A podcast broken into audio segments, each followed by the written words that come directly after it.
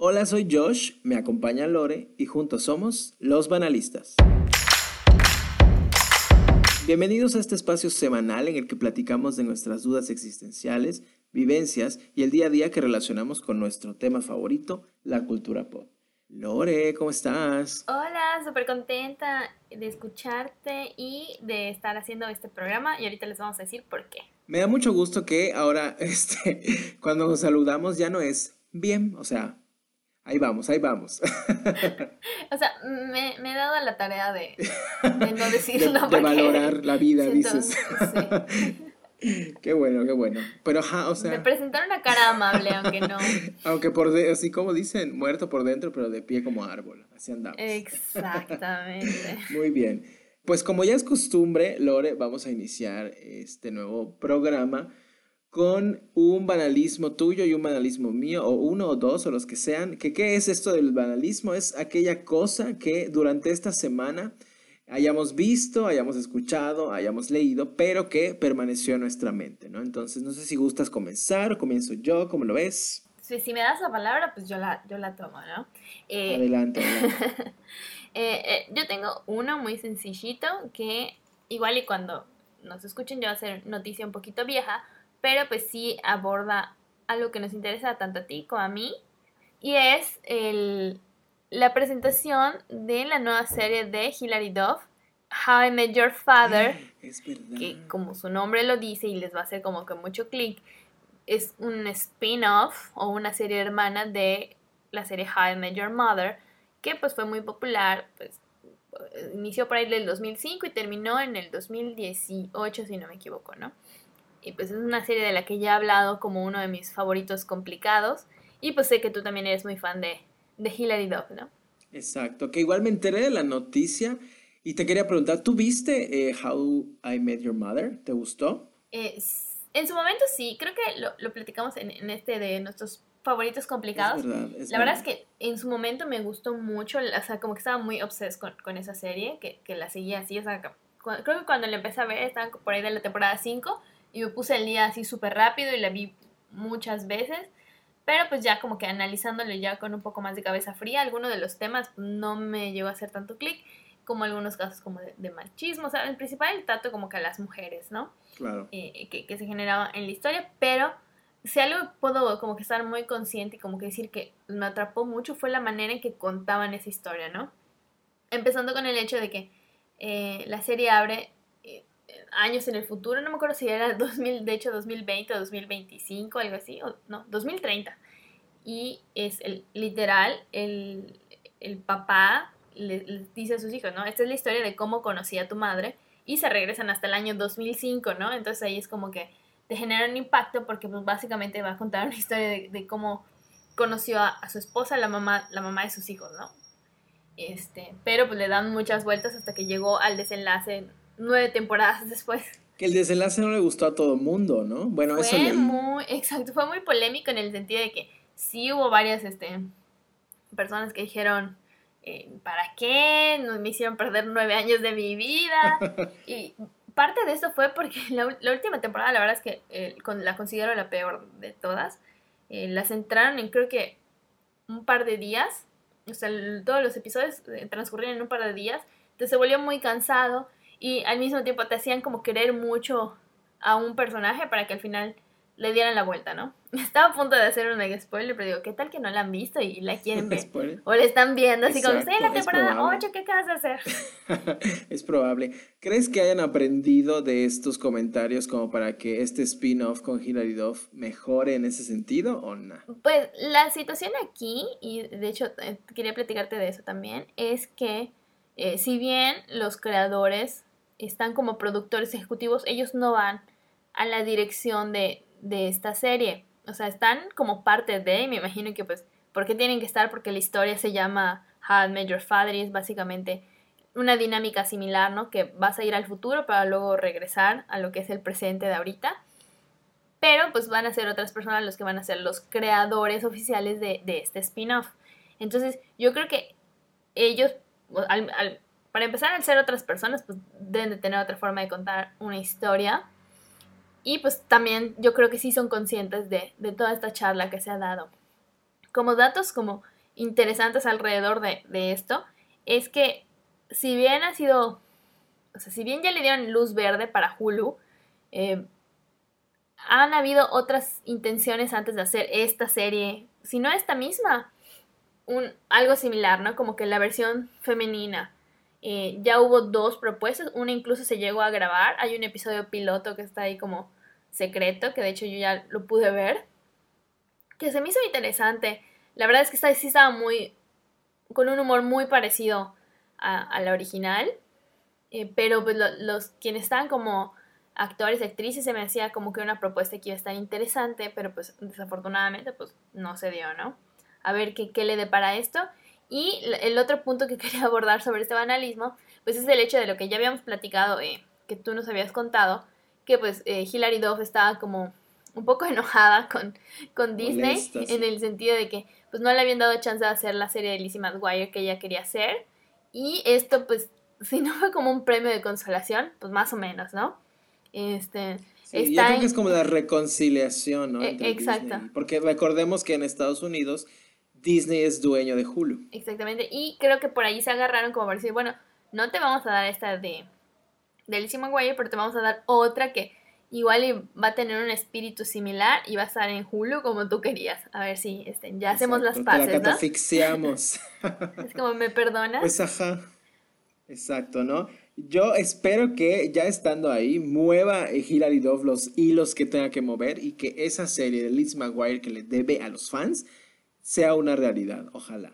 Pues sí, o sea, de hecho... Justamente estoy, yo sigo viendo Liz McGuire por tercera vez, creo, en Disney Plus. Que, que, que si, si se diera sería una persona muy ocupada porque tendría esta serie de How I Your Mother que ya está en, en camino a la producción.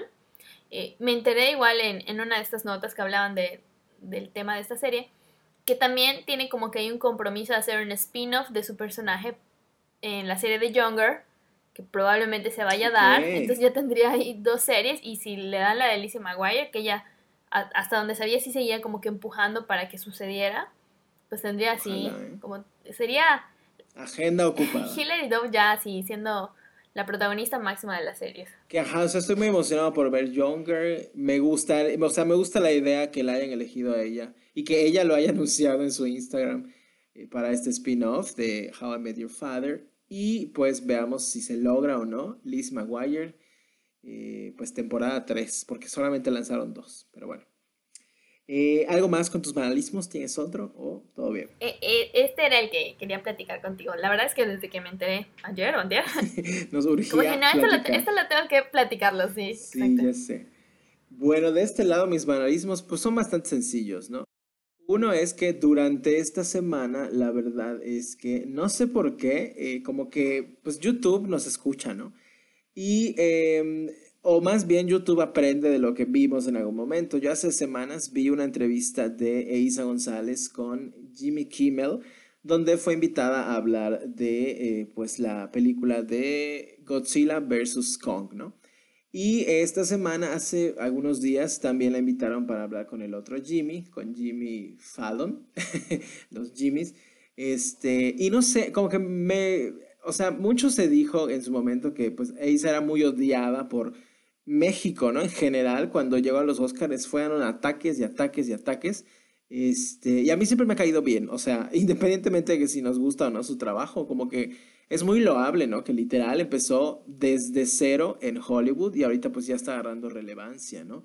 Eh, y me puse a ver entrevistas de, de, pues, todo lo que ha hecho en Estados Unidos, a donde la han invitado, y me impacta cómo desde la entrevista más, eh, pues, más viejita que vi, pues siempre se ha presentado como que con mucha facilidad de palabra y nunca como que, pues, hola, soy nueva. Al contrario, ¿no? Ella dominando y empoderadísima y pues sin pena ni nada, o sea, le contesta a todos como debe de ser. Y pues aplausitos para Isa González, que me obsesioné viendo entrevistas de Isa González, porque pues ajá, por un tema personal igual quería escuchar gente hablando inglés, ¿no?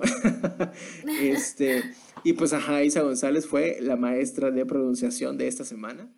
Y por otro lado, otro analismo que, que pues estuve consumiendo es un, eh, pues es una gira, un tour que tuvieron Beyoncé y Jay-Z hace, pues, ¿qué será? Cinco años más o menos. o seis, que se llamaba On Their Own, pero era como que la segunda parte, ¿no? Y eh, pues en internet como tal hay pues videos grabados por fans. Nunca grabaron un DVD como para que existiera.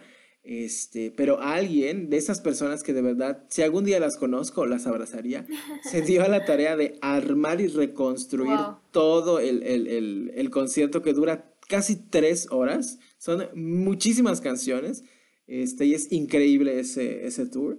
Y el audio, por lo general, ya ves que cuando lo graban en vivo, pues se oye espantoso. No sé cómo le hizo, pero literal parece que estás en un estudio de grabación, eh, calidad DVD, ¿no? Entonces, si lo pueden buscar este, eh, en, YouTube, el, digamos que el canal que lo subió se llama Matthews Rails y pues es eh, el Beyoncé and Jay-Z Live on their own tour dos o two complete, ¿no? Entonces está increíble porque hace como que toda esta recopilación de todos los momentos y le va poniendo como que lugar y fecha, ¿no? Y ves los 800 millones de vestuarios millonarios que usaron los dos, así increíbles, y sé que para cada presentación era así, de que casi casi un diseñador diferente, ¿no? Y está así de que, o sea, la cantidad de dinero de producción que se habrán gastado es así de que ni siquiera la imaginamos, ya sabes. Digo, esto se compensa por la cantidad de dinero que generaron para sus, cuentas bancarias, ¿no?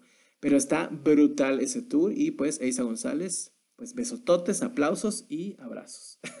y pues estos fueron mis banalismos de esta semana. Este, sí, con el tema de Isa, sí, ¿no? Es como que ahí, no sé si los mexicanos de por sí odiamos ver mexicanos triunfar, no sé, somos muy feos en ese sentido. Existe como esta, esta alegoría de la cubeta de los, ¿qué son? Cangrejos, que cuando ven que uno está saliendo lo jalan hacia abajo.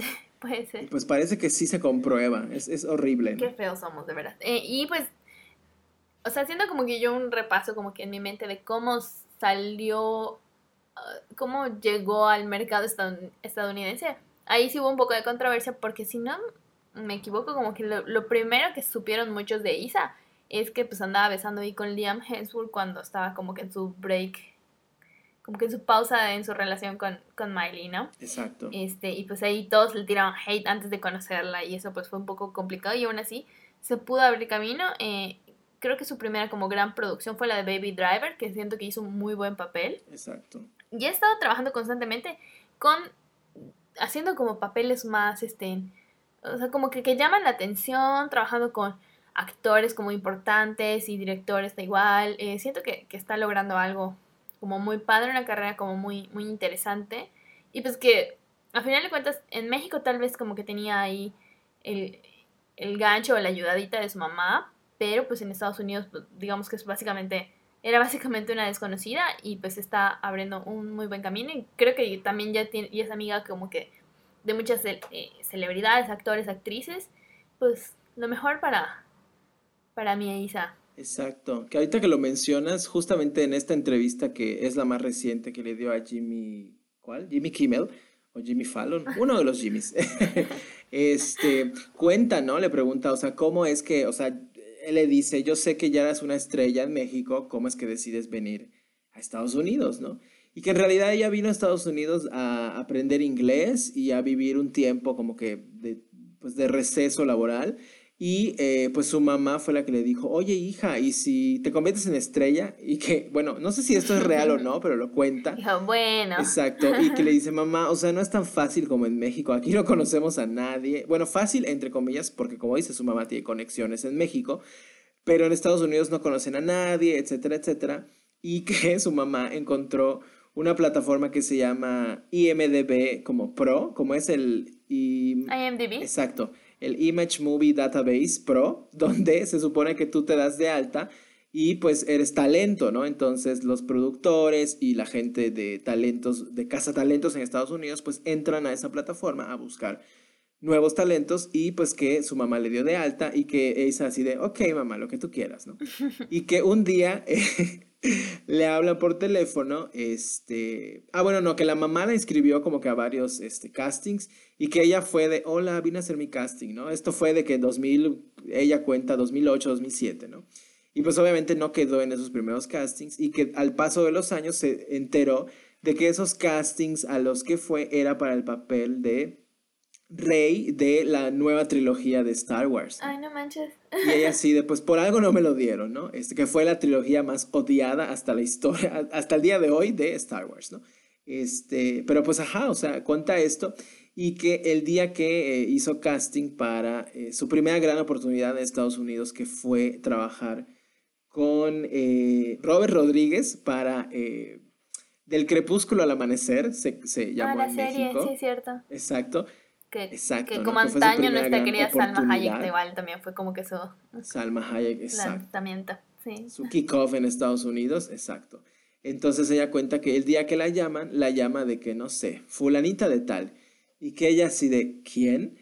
Y Jimmy le pone cara de, oh my God, ¿cómo, cómo le dijiste esto a esta persona? Esa mujer, que se me fue el nombre, era una directora de castings reconocidísima y famosísima en Hollywood. ¿Quién será? ¿Alison Jones o alguien así? No recuerdo, pero lo menciona y pues ajá, ella así de que, ¿quién eres? ¿No? De seguro es fraude, ¿no? Y que le dice, necesito que en este momento te voy a mandar un, documento, grabes una pequeña prueba con tu celular y me la mandes. Y ella, ok. Y que la manda, que estaba en una sesión de fotos para una revista con vestidos de novia, ¿no? Y que le dice a los minutos de que sí, quedaste en el filtro, por favor, ven mañana a, a, un casting aquí en Los Ángeles. Y que ella así de, oh my god, oh my god, oh my god. Y pues justamente fue para esta serie de Robert Rodríguez, donde quedó, ¿no? Entonces, literal, otra vez la mamá de Isa fue su gran porrista y la que la ayudó a, empezar ahí. Su mamá, sí, yo quiero que mi mamá haga eso, que me mande casi sin que yo sepa. Exacto. y pues hasta eso relativamente suerte entonces. Pues sí y no. sí, sí, darle, sí trabajo y, y, pues sí. Exacto. es un poquito estar en el lugar y momentos correctos, pero al mismo tiempo tener algo, ¿no? Porque imagínate a mí haciendo casting para este, una, una, serie de Robert Rodríguez, pues dudo que yo quede, ¿verdad? Pero algo tuvo que tener Isa que le, le gustó al director y al productor y pues la contrataron, ¿no? Este, y pues nada, me cayó muy bien esa, me cae muy bien esa mujer y literal ella es ahorita la mujer del momento en Estados Unidos porque eh, Godzilla contra Kong es la película número uno en la, entre comillas, taquilla, porque pues todavía no podemos hablar de una taquilla cinematográfica cuando pues seguimos en pandemia, pero es la película número uno actualmente, ¿no? Entonces pues ella lográndolo a lo grande, bendiciones para Isa González. Ah, y eh, me acabo de acordar ahorita, este, este es el podcast de Isa, ya lo cambiamos. Este, que justamente en un festival de música hace unos ayeres, eh, estaba yo ahí escuchando a The Black Keys y así como que volteé y me pareció ver así como que, ay, una... Es que sí, como que te llama, ya sabes, como que esta chava como que se me hace famosa, exacto. Y pues era ella, este Er, era esa. Ya ves, lo hubieras pedido Sí, o sea, la verdad es que me dio, me dio penita y como que fue así como que un, un, un momento. Eh, y fue cuando estaba todavía grabando esta película, esta película, esta novela de los guardaespaldas. Ah, Pero creo que ya estaban terminando, entonces creo que fue lo último que hizo aquí en México antes de, de saltar. Hubiera sido un, un, valioso autógrafo si lo hubiera pedido. De hecho, eh, ahorita ya estaría evaluado en miles y miles de dólares. pero otra oportunidad que se nos va. pero bueno, estos fueron mis banalismos de esta semana, muy interesantes y muy este, pues entretenidos como cada semana. Así es. Pero llegó el momento de hablar del tema de hoy, que es este, pues bastante divertido, ¿no? Y sí, la verdad es que ya en nuestro afán de irnos diversificando y pues alcanzando eh, pues nuevos temas y también pues ya nos gustó como que estar entrevistando a gente, pues, pues nos dimos a la tarea de ¿qué es algo que no conocemos, no? Exacto, y por eso decidimos traer, como dices, invitados, invitadas muy especiales que van a conocer en un momentito más. El tema en realidad, este, pues es un poco lo que viene siendo la humillación de nuestras personas con la edad y pues eh, platicar con una generación más joven que nosotros, ¿no? Este, un poco, ahora sí que más que un versus de que gente de tal generación con otra generación, es más que nada como un diálogo de, eh, pues, qué tanto eh, se diferencian las costumbres de consumo, ¿no? Entre una generación y otra. tenemos un grupo de invitadas de una generación más joven que la nuestra y pues vamos a descubrir qué diferencias o similitudes hay en ciertos temas, ¿no? Eh, sí, la verdad estoy muy emocionada y muy contenta por tener a estas chicas este, y pues pedirles así como que enséñenos, bríndenos sus conocimientos de la nueva generación para ver si pues en algún momento podemos eh, inmiscuirnos, al menos eh, de voz, y hacernos, pasar, exactamente, hacernos pasar como eh, centennials, ¿no? ¿Tú crees que lo logremos? Este, pues vamos a descubrirlo, yo espero que sí, con el paso del tiempo.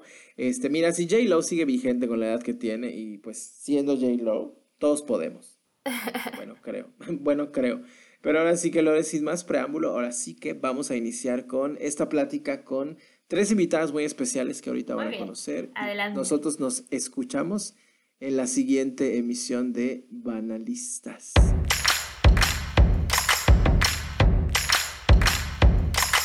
Hola, ¿qué tal? Eh, el día de hoy, de nueva cuenta, tenemos invitadas super estrellas. Nos acompañan eh, tres chicas que son, digámosle, de una nueva generación. O sea, una nueva generación en comparación con, contigo y conmigo, Josh. Habla por ti, yo tengo 17 años. Eh. Jovial, como siempre. Muy joviales. Voy a empezar yo con la presentación porque, pues digamos que son un poco más cercanas a mí físicamente, familiarmente también. Ok, ok. Ok, muy bien. Empiezo presentando a Cintia, eh, que la han escuchado de ella porque siempre hablo de ella porque es mi hermanita. Eh, hola Cintia, ¿cómo estás? Hola Cintia. Hola. Eh, también nos acompaña de nueva cuenta Luli, ya invitada por segunda ocasión. Se va a volver parte del el elenco de los banalistas. Hola, amigues. Ya es banalista este, honoraria.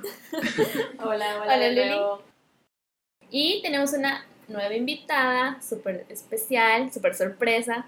Este, nos acompaña también Sarife. Hola, Sarife. Hola, hola, hola a todos. Ok. Y bueno, el motivo por el cual queríamos tenerlas el día de hoy es que en nuestro afán de diversificar pues el contenido que estamos generando y las ideas que estamos compartiendo, pues queremos tener la perspectiva de personas más jóvenes que nosotros, que son de la generación Z o están en el Inter. La verdad es que no sé si ustedes sepan, pero está muy difuminado. Unos dicen que son a partir del 95, otros del 97, del 98. ¿Ustedes cómo se consideran? ¿Sí, generación Z o no? Justo eso estaba hablando con Luli. Le dije, le decía de que de verdad no sé qué generación somos. O sea, no sé, obviamente sabemos que no entramos en millennials, pero nos identificamos con los millennials. Pero somos, no sé, Z, X, Y, no sé. Somos demasiado chiquitos para ser millennials y demasiado grandes para ser Z. Estamos Exactamente. es un limbo. Y les tocó un limbo. Muy sí, está terrible. Este, Josh, no sé si quieres empezar con las preguntas. Antes que nada, este, Lore, lo dijiste muy elegantemente, pero la realidad, Luli, Sarife y Sin, es que necesitamos ayuda porque ya estamos muy, muy atrás en tendencias, en cosas nuevas y seguimos viendo y escuchando lo mismo, ¿no? Pero pues justamente el día de hoy queremos actualizarnos un poco en cuanto a todo esto y más que nada pues platicar con ustedes de todas las cuestiones que tienen que ver con la cultura pop en general, ¿no? Y precisamente queremos comenzar platicando acerca de este tema, ¿no? La cultura.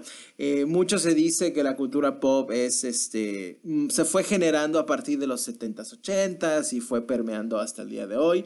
Pero en cuanto a temas de cultura, eh, de lo que consumen ustedes y de lo que han visto eh, un poco en retrospectiva, eh, ¿de qué creen ustedes que falta hablar en cuanto al consumo de cultura? Ustedes, ¿no? Este, ¿Qué es lo más cercano al consumo que ustedes hacen en cuanto a cultura?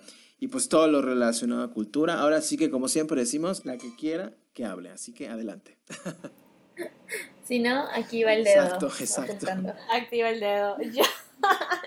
Es que tal vez siempre nos va a hacer falta hablar mucho sobre sexualidad, realmente abordarla desde una perspectiva en la que todos nos podamos sentir cómodos e incluidos. Sí, de hecho, o sea, estaba pensando casi lo mismo que Luli, o sea, siento que ahorita, por ejemplo, vemos mucho en, en la televisión, sobre todo porque siento que, pues, hablando de cultura y todo lo que se difunde es principalmente la televisión.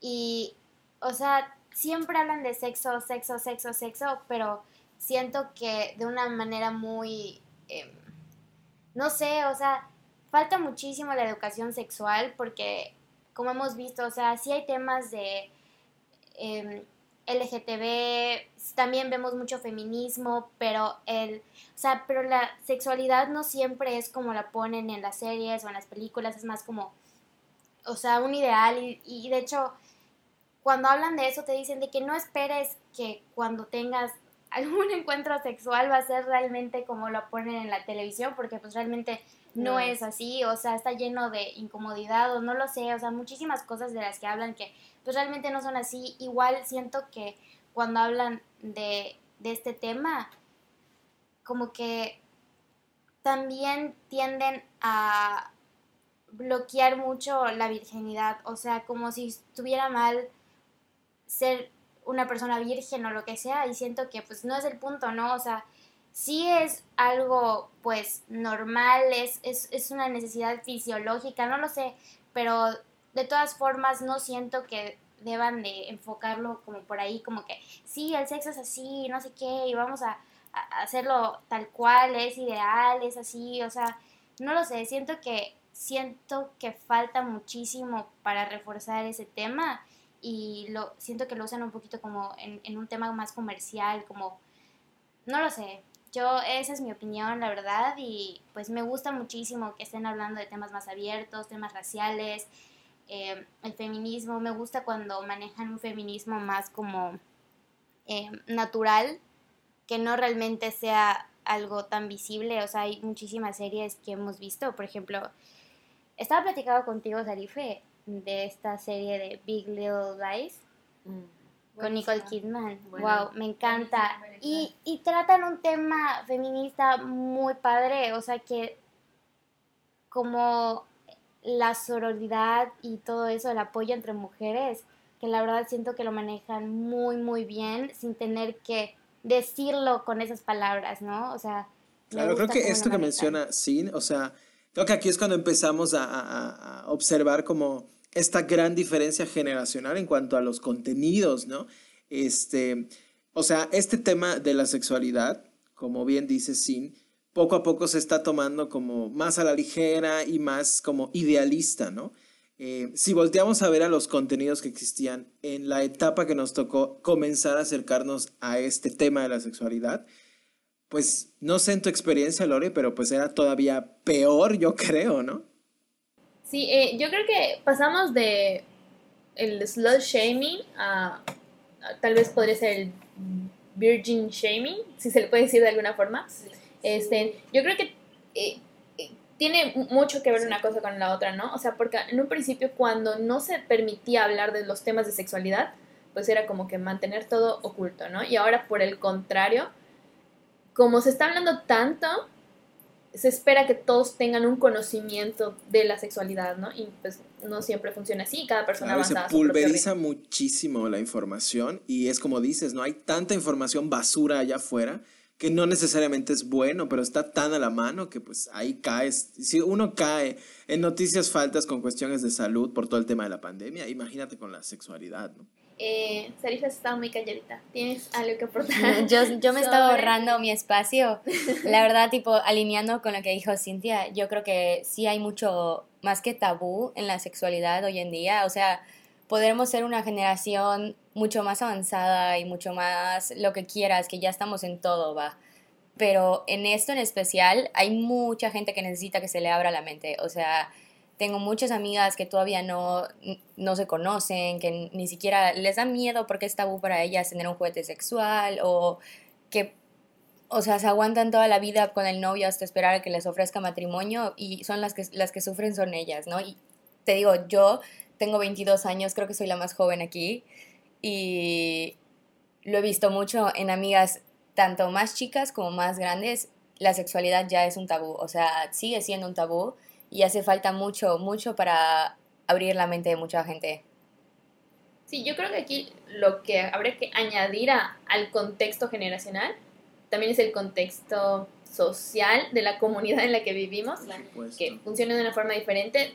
Sí es una ciudad, pero es una ciudad que tira más al, al pueblito si lo comparamos con pues otras este, urbes alrededor del mundo, ¿no? Aunque déjame decirte, Lore, hay mucho, hay mucho ahorita en Netflix de- sobre temas y mucha, perdón, muchas series y muchos documentales sobre temas de sexualidad ya muchísimo más abiertos que yo de mi edad viéndolos digo, wow, qué padre y qué importante que ya somos así de abiertos a nivel ya de, no sé, es, es pues de, de la televisión, ¿no? Pues porque pues es, es Netflix, ya todo el mundo tiene Netflix y ya, o sea, cualquier persona puede entrar y ver programas y series, no sé, de sex education y todo esto que sale, que ya hasta nosotros nos educan más que a los jóvenes. Por ejemplo, esta, me diste una muy buena referencia. Sex Education es una serie que me ha gustado mucho y que en realidad el público podría ser un público más joven, más joven que yo definitivamente y más joven que ustedes, porque pues, el contexto de, de, estos estudiantes pues es, son estudiantes de, prepa. prepa. secundaria, ¿no? O sea, de 15, 16 años, que, que ya te vas enterando, o sea, ya como señora grande, te vas enterando de que este tipo de cosas suceden y se hablan más abiertamente desde la etapa de la preparatoria, ¿no? Sí, sí. O sea, y ahorita que hablas como de estas opciones de entretenimiento, estoy pensando, ¿no? En nuestras épocas de prepa, creo que, o sea, no había algo parecido. Si al caso, algo que llegué a ver en esas épocas y me escandalicé por el mismo tabú que mencionan y por lo cerrado que era este tema a nivel de consumo, este, era Sex and the City, ¿no? Y recuerdo que lo pasaban en televisión abierta a la una de la mañana este, con el doblaje latino espantoso. Y ahí pues sí se veían escenas no explícitas, pero sí como que muy abiertas en cuanto al tema, ¿no? Entonces, comparando un poco con Sex Education, que yo no la he visto, pero he visto un par de capítulos, que lo llegamos a platicar en emisiones pasadas de Banalistas, pues ahí hay como que sí es un drama y sí es una trama y sí es un guion, pero hay cierto esbozo de querer guiar de alguna manera la información en buen camino, ¿no? Versus Sex and the City, que era como que muy banal y de que pues acostémonos porque está padre y es glamuroso tener muchas parejas, parejas que no está mal, pero al mismo tiempo no era una educación, digamos, transparente hacia ese tema. Tampoco era eh, pues que Sex and the City fuera de que educación sexual para jóvenes, ¿no? Pero pues era el consumo que había en ese momento de esos temas, ¿no? La verdad es que hablando de Sex and the City, la verdad es que es una serie que me encanta, o sea, de verdad me gusta muchísimo que, que sea como muy real, o sea, no, bueno, tal vez real no es la palabra, pero... Muy abierta para las mujeres. Muy abierta para las mujeres, pero que también, o sea, ah. ponga contrastes, ¿no? O sea, tú sabías que Carrie Bradshaw o sea, sí era la protagonista, pero también decías de que, oye, ya, o sea, párale, o sea, hay un momento en el que te llega a estresar, pero es, es, una persona normal, o sea, digo, al final de cuentas no todos somos perfectos, somos personas imperfectas,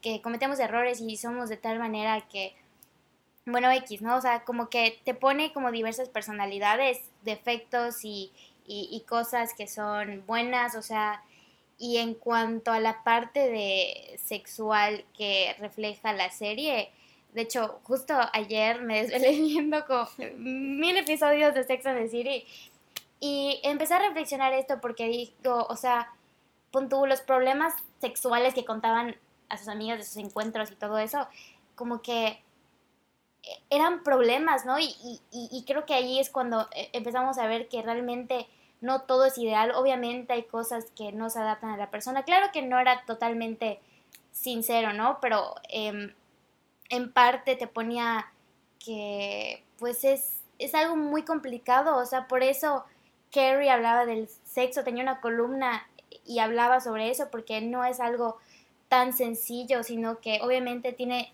muchísimas eh, cosas de qué hablar, o sea, no sé, para mí mm, me gusta, creo que igual, creo que es por la edad y antes a lo mejor y no le entendía tanto, pero la verdad es que me gusta, me gusta escuchar como que esas pláticas, el apoyo entre amigas, o sea, que al final de cuentas siempre se tenían entre ellas y yo creo que eso es lo que muchas veces se, se pone, o sea, se puso después en las series, que, o sea, esa rivalidad entre amigas, eh, entre, entre mujeres que pues ahorita vemos que pues no, o sea, estamos aquí para apoyarnos y, y pues no sé, esa es mi opinión. Oye, Cintia, y qué padre que nos muestre cómo, cómo de, puede pasar esto en relaciones tanto de la edad que sea, desde los 30 a los 40, a los 50 y a los 20 y nos puede pasar en cualquier edad y que pasa aquí en China y que le pasa a cualquier mujer y que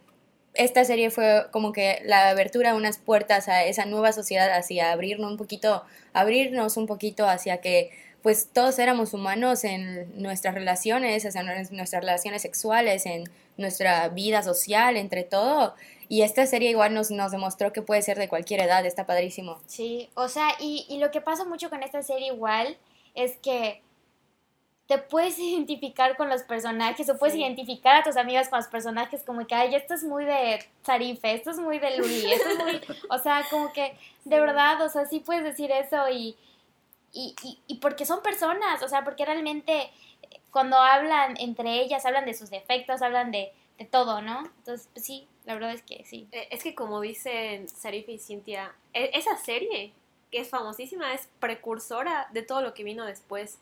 Y cuando le haces un análisis sociológico y antropológico a cada uno de los personajes, como dice Cintia, es inevitable que no te identifiques con alguna, o con todas, o identifiques a tus amigas con todas. Pero la parte que últimamente le he rescatado a Sex and the City, porque obviamente la repito mil veces y me encanta, es cómo incluso, como decía Cintia, dentro de lo perfecto que te puede demostrar que era el sexo que, que tenían estas personas, eran unas personas imperfectas. O sea, a mí particularmente Kerry se me hacía alguien que hablaba mucho de empoderamiento femenino. Y era la mujer menos empoderada de, de, todas. Era la que más le lloraba a Big. Y después veías a Samantha y por lo menos para mí Samantha y Miranda eran las más perras empoderadas de, de, de- de- de las cuatro, ¿no? Este, sie- siempre iban por lo que querían y te, te muestran cómo cada mujer, o sea, sigue su, su paso para crecer y liberarse a sí misma de las cadenas que tenemos ahora sí, muy marcado del patriarcado, del machismo, de nuestras propias existencias que tenemos sobre el sexo, etcétera.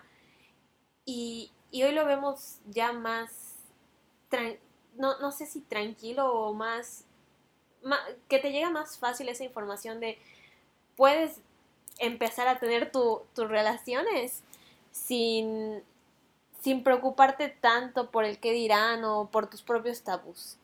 Es- eso es lo que creo. Y siempre fan de Sex and the City. Yo, yo creo que antes de pasar como que al, al siguiente tema, ya vimos que todos somos fans de Sex and the City. Sí que somos. eh, hay, hay como un meme o una frase que se utiliza mucho como que en, en internet que dice, ¿no? Como que tal tuvo que caminar o tuvo que esforzarse para que el siguiente ejemplo pudiera volar, ¿no? Por supuesto. Yo creo que ese, es, eh, ese fue como que el papel de Sex and the City, o es el papel en el tema de la sexualidad sobre todo, que son los que tuvieron que picar piedras, si se puede decir de alguna forma, para que ahorita pues las dinámicas sean mucho más fáciles de hablar. La diferencia que yo veo y que creo que sí sería un punto como clave para mencionar y no dejar como que eh, sin, sin decir, es que tal vez, eh, aunque las relaciones fueran imperfectas, lo que se hablaba, ¿no? O sea, lo que decía en ese momento, la sexualidad era muy glamorizada. Y eh, en programas como el que vemos ahora de Sex and the City, es un poco más crudo, ¿no? Y hablan de temas que no se abordaban antes, como el consentimiento, este, de que no es como, no sé, por ejemplo, como te lo presentan en Sex and the City, ¿no? Que eh, están teniendo un momento muy pasional y corte a lo que sucedió tenía que suceder, ¿no? Eh, en un- otras, otra serie, perdón que estoy hablando mucho de Sex and the City, pero es como que la referencia como más cerca que tengo ahorita, te hablan del proceso del encuentro, ¿no? Y Exacto. yo creo que eso es como que tiene mucho valor y ya Sarifa me está levantando la mano porque me quiere hablar de otra serie. Ah, no es cierto, yo solo iba a recomendar que, que igual otra serie con la que podríamos basarnos es Euforia, claro. que es otra locura de sexualidad y amor y altibajos y esta locura que estamos hablando, que es la sexualidad ya nueva de pues estas puertas abiertas de las que hablaba. Sí, o sea, yo creo que en cuanto a temática, Euforia sí te, te pone todo sobre la mesa. De nuevo, yo creo que tiende a glamorizar ciertas cosas, incluso eh, el abuso que se da. Exactamente. que, que lo presentan, pero lo ponen un poco, no sé si suene bien decirlo, ¿no? Lo ponen un poco pop, como que todo es como la dinámica. El nombre lo dice, es eufórico, ¿no? Es, es en el momento, es rápido. Este, tengo una relación complicada con euforia, como que me gusta, pero... Es que te gusta, pero te duele, sí. ya sabes. Exactamente. No, y aparte, qué bueno que no, no soy mamá a estas alturas, porque qué trauma saber que, o sea, se supone que son niños de 15, 16 años y no manches, no manches, qué miedo. Eh, Es que Euforia retrata, hay varias cosas, o sea, retrata todo el tema de drogas, que tampoco se habla mucho sobre las drogas, pero tampoco glamorizadas, todo el tiempo las glamorizan. Eh, te hablan sobre la poca inteligencia emocional que tienen los personajes como Nate. O sea, es un vato que tiene problemas y que destruye todo. Habla sobre cómo este, está la perspectiva de las personas trans al momento de crecer, de lo difícil que es, de las terapias que hay para conversión, etc. Euforia tiene de todo, entonces apoyo a Sarife. Es un sí, pero entiendo completamente que haya estos contrastes de pensamiento cuando los tiene Lore, cuando la ves. Es que es muy fuerte, o sea, e, es, es, es, lo que dice Lore, o sea, es muy eufórico, obviamente, como que quiere demostrar como que es o sea, bueno, no, que es lo peor que puede pasar, pero de la manera más, eh, ¿cómo puedo decirlo? O sea, como intensa. Entonces, sí creo que, que cause conflicto, ¿no? O sea, porque, pues, o sea, es que, o sea, tampoco creo que pasen las cosas tan intensas, pero pues es, es algo que puede pasar, ¿no? O sea, es poner las cartas sobre la mesa y, y o sea, sí creo que haya chavitos de 15 años, sobre todo cuando tenemos todos estos temas en Netflix, en ¿qué, es lo que estamos hablando, ¿no? O sea, falta educación sexual en las series y no es que pidamos que nos enseñen, ¿no? O sea, porque no es la escuela, pero pues es un tema muy abierto y que está al alcance de todos, entonces es un tema muy complicado, sobre todo si no saben representarlo adecuadamente, ¿no? Entonces, es, yo sí creo que lo podemos ver como las generaciones que están abajo de nosotros podemos sentir que están adelantados a su edad porque nosotros a lo mejor vivimos una experiencia completamente diferente. O sea, la verdad es que, no sé, o sea, digo, sí creo que sea un tema que se presta a hablar porque sí creo que haya chavitos de 15 años o más chicos que estén experimentando toda esta parte de sexualidad, drogadicción y problemas psicológicos gravísimos, sobre todo porque todos estos temas están al alcance de todos y de una manera muy abierta con Instagram, con, no sé, o sea, hay, demasiado de qué hablar y, la verdad es que Euforia no la he terminado de ver, pero sí puedo dar mi opinión por lo que ya he visto. Y la verdad es que sí, o sea, sí creo que sea muy intensa, pero pues es como retar, ¿no? Y, y también identificar, o sea, los, que los problemas, los problemas psicológicos que creo que son los que más llaman la atención, que te pueden decir como de dónde vienen y por qué son así los personajes, que no es una justificación, pero es como para retroalimentar los problemas sociales que existen y que están afuera y que de verdad están pasando. O sea, la verdad es que a mí me gusta que, que las series sean como muy reflexivas, que, que, que, te inviten a esto, ¿no? A reflexionar un poquito más sobre la sociedad, porque también te la ponen así como que muy manchada, ¿no? O sea, pon tú, eh, desde el principio la, la serie Ruth tiene todo esto de el, este ¿cómo se llama cuando Ah, tiene su... Ay, Dios mío, se me olvidó. O sea, se convulsiona. Ajá, se convulsiona, tiene su, su de drogas cuando... Ajá, sobredosis. Gracias. Y bueno, o sea, es una realidad, ¿no? O sea, la verdad es que el control y el consumo, pues es algo que igual ya está al alcance y que las series no lo hablan y que bueno, es un tema muy complicado y que hay demasiados temas psicológicos y me gusta eso, que, que hablen de, de... O sea, que te invitan a reflexionar y que te hablen de estos problemas igual. Claro. Si se dan cuenta, eh, todo esto que hemos estado mencionando, al menos en mi mente, se ha estado dibujando como una línea de tiempo en cuanto a consumo. No sé si compartan esta visión conmigo. Por ejemplo, hablábamos hace un momento del tema de Sex and the City, ¿no? Y empezamos a hablar de cómo la contraparte puede ser Sex Education o Euforia, ¿no? Este, y de alguna manera, como decía Lore, son estos productos de la cultura pop que de alguna manera fueron picando piedra para ir, digamos, levantando esta línea del límite de los temas, ¿no? Antes, este, mencionar pene o vagina en televisión nacional en Estados Unidos era así de, oh my god, llamen a el Papa, ¿no? Y ahora es tan común y tan normal, y no solamente se habla, ahora se muestra, ¿no? Entonces sigue subiéndose esa línea del límite, ¿no? Otras series que se me venían a la mente que engloban un poquito como esta evolución del consumo y sobre todo, yo creo, hablando otra vez de este tema generacional, este, pues gente de la edad de ustedes cada vez se siente más cómoda y es menos eh, incómodo, vaga redundancia, tocar estos temas, ¿no? O sea, no sé, yo por lo menos, Lore, y no sé si a ti te pasó, o sea, hablar de estas cosas con mis amigos a la edad de que 18, 19 años era súper incómodo porque no teníamos educación en ese tipo, porque los productos de la cultura pop no abordaban temas así. Y no sé, ejemplos como Girls, esta serie que fue muy, muy impactante en su momento, eh, de Lena Dunham me parece que la escribió, o algo tuvo que ver con los guiones, eh, pues es un poco Exacto, arrancarle esta glamorización a este, el tema del sexo, al tema de las drogas, a eh, pues todo lo que tiene que ver incluso con los abusos ¿no? que suceden en las relaciones y mostrar de alguna manera lo que sucede en realidad, ¿no? Son cuerpos reales, relaciones reales que no son perfectas y cuando se dan un beso, pues no hay de que la música de saxofón sexy que te ponían cuando Samantha pues tenía relaciones sexuales, etcétera, ¿no? Este, o no sé, pensando un poco, eh, Gossip Girl, en su momento pues era muy de este tipo y había una relación súper tóxica, tormentosa que a todos nos enamoró. No mientas, Lore, a ti también, Chuck y, y Blair, que era súper enfermiza esa relación, pero nos encantaba ver cómo se destruían, ¿no?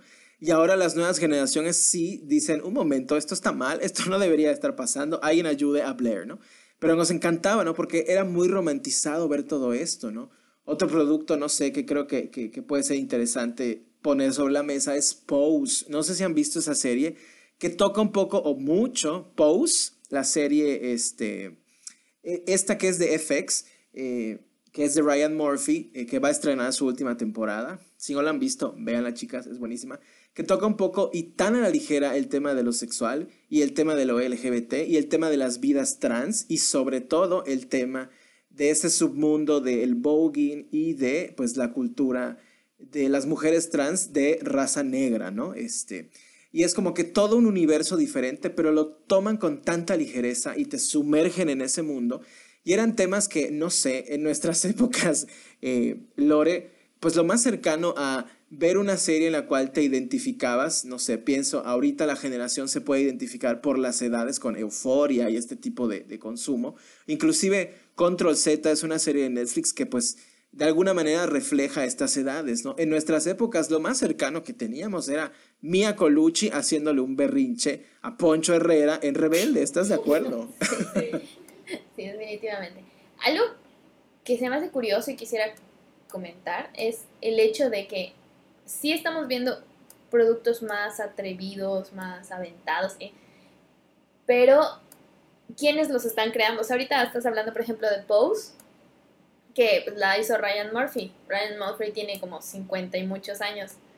Este, entonces, aún... Oye, es verdad, qué fuerte. Qué aún fuerte. estamos teniendo como que la referencia de personas que son incluso de otra generación más grande que nosotros, ¿no? Eh, en el caso, por ejemplo, de Lina Dunham con Girls, pues sí, o sea, ya a sus veintitantos años, este, escribió y produjo y dirigió algunos capítulos de la serie Girls. Entonces yo creo que eso también cambia la forma en que se da el discurso. Todo esto que hemos estado platicando me parece que es eh, parte de lo que nos gustaría que se hable más en los productos y que de alguna manera sí se han tocado los temas, pero no de la mejor manera, ¿no?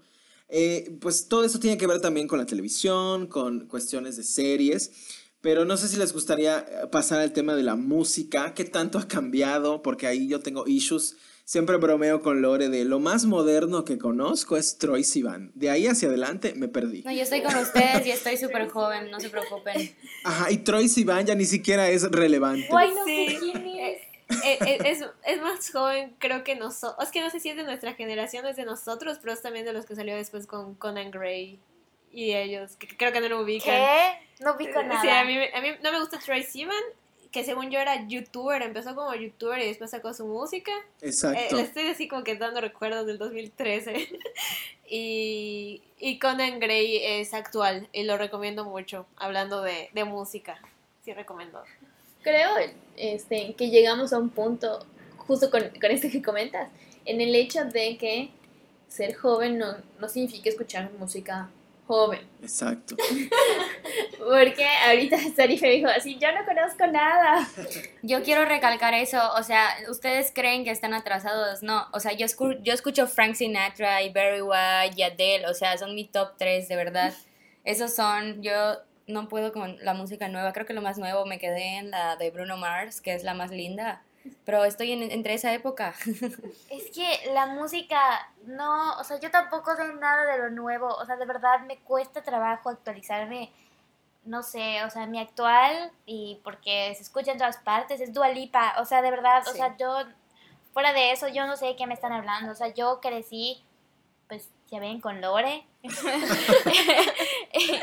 y mi hermano, entonces mi educación musical es rock y grunge de viejos, o sea, bueno, no de viejos, perdón. Pero pues ya música un poquito ya más atrasada, o sea, la verdad es que pues hasta eso, o sea, Maroon 5, Coldplay no es de mi tiempo, tiempo, es, es, es el limbo, ¿no? O sea, yo era muy chica cuando estaban de moda, entonces la verdad es que mi música es demasiado variada, o sea, de verdad tengo de todo, Todo. tengo hasta José José. Confirmo. Tú muy bien. Es que estoy impactada porque creo que la más actualizada al parecer soy yo. Es que a mí particularmente me gusta mucho la música porque necesito encontrar formas de relajarme y encontrar arte, ¿no? Que me relaje. Porque al fin y al cabo los artistas, al menos para mí, te deben de dejar algo más. Y, y sí trato de actualizarme lo más que puedo, pero sobre todo como que en el estilo de música que me gusta, que es como el indie alternativo rock. Pero sí siento que Cintia Sarife y yo compartimos gustos de música. O sea, yo nunca tengo problema en escuchar cosas de Cintia o de Sarife, porque escuchamos cosas parecidas. Pero sí es importante también recalcar que la música pues no tiene generación, porque nos siguen gustando canciones de los Virus, seguimos escuchando Coldplay porque sigue el día, escuchamos José José, escuchamos a Rocío Durcal, La gata bajo la lluvia, siempre. O sea, con eso trapeamos. Luli, no nos reveles, por favor. Entonces, este, no creo que sea razón para sentirse viejo, pero creo que con la generación que sí es más abajo que nosotros, o sea, la que yo digo que es formalmente la generación Z, que es la generación de mi prima, que creo que acaba de cumplir 18 años, va para 19. Ellos están mucho ahorita en la moda de TikTok. Ahí sale un buen de música nueva. Yo estoy actualizada ahí porque pues veo mucho TikTok, pero hay cosas que ni yo entiendo, ¿no? De, de ahí, pero es una buena fuente si quieren buscarle ahí, chicos. Van a encontrar siempre La verdad, cosas. sí, ¿eh? Ahí sí he aprendido mucho sobre las nuevas generaciones. Ahí estoy al día, yo creo. Solo gracias a TikTok pude estar al día con las nuevas generaciones y yo me quedaba, si no, yo me quedaba atrás. De verdad. Hay un, hay como que un, no sé si de dónde salió, creo que es un- una teoría o algo así, que, que dice que después de los 27 años la gente deja de buscar música nueva. Ah, todavía me falta entonces. Sí. Eh, la verdad es que no estoy de acuerdo con eso porque creo que tiene más que ver, o sea, no- y no solo música, ¿no? Sino contenido en general nuevo. Tiene que ver, es una cosa más de actitud. Y, o sea, y se va a escuchar medio cliché o no sé. O sea, el espíritu joven es lo que te mantiene joven. O sea, tus ganas de seguir buscando cosas nuevas, eh, pues son las que te van a mantener al tanto. Yo, yo creo que ahí no tiene algo que ver con la edad. Exacto. Igual eh, hemos hablado de este tema, ¿no? Cada vez es más eh, pues accesible encontrarte con música nueva porque entras a Facebook y te sale publicidad y te enteras de la nueva canción de alguien que no conocías, etcétera, etcétera, ¿no? Yo, por ejemplo, así conocí esta canción que ya no soporto, que es la de Watermelon Sugar, Ah, que ya la escuché, pero mira, hasta el señor que pasa vendiendo Sí. pan la pone, ¿no? Este, hay un video muy gracioso de Katy Perry que está trabajando ahorita, creo que... sí, buenísimo. American Idol o X Factor que pide que nadie, por favor, cante ya esa canción. Yo la apoyo. Y otros casos, por ejemplo, Little, Little Nas, creo que es, Nas, este rapero que es abiertamente gay. Pues yo no conocía la canción de Montero, Call Me By Your Name, pero yo dije, Call Me By Your Name, I'm in. Entonces vi el video y yo estaba de que no podía entender la belleza de ese video y eh, pues no sé, la desfachatez de este hombre de pues salir, o sea, abiertamente es un rapero gay y lanza esta canción y este video icónico en Semana Santa, es así de en su cara cristianos, ¿no? Y es hermoso, ¿no? Estar scrolleando en Facebook y ver estas cosas y me pregunto, o sea, ¿por qué no estoy poniendo atención en música nueva cuando están sucediendo estas obras de arte, ¿no? Claro. Y no solo rapero, ¿eh? Es, él, él inició, o como que su gusto principal es la música country. Es verdad. Y eh, aquí como que el, el- el dato banalista chismoso es que, pues, como pudieron ver, creo, hubo mucha controversia con la salida de esta canción. en nuestra sociedad actual y liberada, como estábamos diciendo. En Semana Santa. Exacto, ¿no? Que le decían, ¿no? Que cómo te atreves a poner esa música para nuestros niños, etcétera. Y él dijo, pues mi música no es para niños. Exacto. Si sus niños lo están escuchando, pues es como que muy su culpa, ¿no? Exacto. Y la verdad es que a este cantante le cerraban mucho las puertas en un principio porque, pues, racismo, como que decían, ¿cómo es que una persona negra va a estar cantando country, ¿no? Siendo que, pues, este género musical pues la verdad es que nació con las personas afroamericanas y pues así la sociedad actual. Sí, y me encanta, ¿no? Porque es un ejemplo de cómo va rompiendo estos esquemas de, ah, no lo puedo hacer, pues mira cómo lo hago. O, ah, no puedo ser negro y cantar country, pues mira, ya saqué mi canción, ¿no? Está increíble. Les traigo otro dato banalista. No me odien, por favor, por lo que voy a decir. Es que el video es, este, muchas de las ideas de ahí el, no sé si Lil Nas como tal, pero la producción, los creadores, se lo robaron a una cantante, no sé si la conozcan, que se llama la yo le digo FK Twix. Ah, ok. FK, FK Twix. La FK Twix. Y el video es Cellophane. O sea, es de la canción de Cellophane. Y, pero, o sea, se hizo un rollo en internet porque el que creó el video de, de Twix sí se quejó públicamente de que no manches, o sea, todo esto me tardé en realizarlo para que me lo robaran, porque fue justo el equipo de Lil Nas el que le pidió de que haznos prácticamente lo mismo, y él dijo no, porque es solo para Twix, y se lo terminaron robando, se robaron al, ¿cómo se llama? Al, al coreógrafo de Twix, se robaron todo, y pues eso fue lo que salió en el video de Lil Nas, que pues en parte es hombre y se llevó una parte del crédito, y es un poco de opresión. Bueno, así yo lo vi, ¿no? Además, amo mucho a esa mujer, pero es un dato banalista y chismoso que les a proporcionar. El siguiente dato en esta escalera banalista es que esta chica eh, era prometida de Robert Pattinson y terminaron recientemente. Bueno, no, ya tiene un rato y luego se hizo novia de Shia LaBeouf, pero ese es otro drama. Y otro, otro dato banalista sobre ella es que hay en la visita que ella hace, a, me parece, no sé a cuál de los Jimmys, si Fallon o Kimmel, o Kimmel, hace una presentación en vivo de una canción espectacular. Véanla, si pueden verla con unos drinks de más, se los recomiendo porque te vuela la cabeza, porque no sé cómo lo logra, pero hay una manta que baila con ella y la manta está flotando en el aire. Es una cosa así fantasmagórica, véanla. Es que esa mujer es una artista de verdad, completamente. Pasamos a, lo siguiente. ¿Tienen algo que, que, sacar de su pecho con respecto a la música? Yo, yo estoy perdida con el tema de la música, no puedo agregar nada más.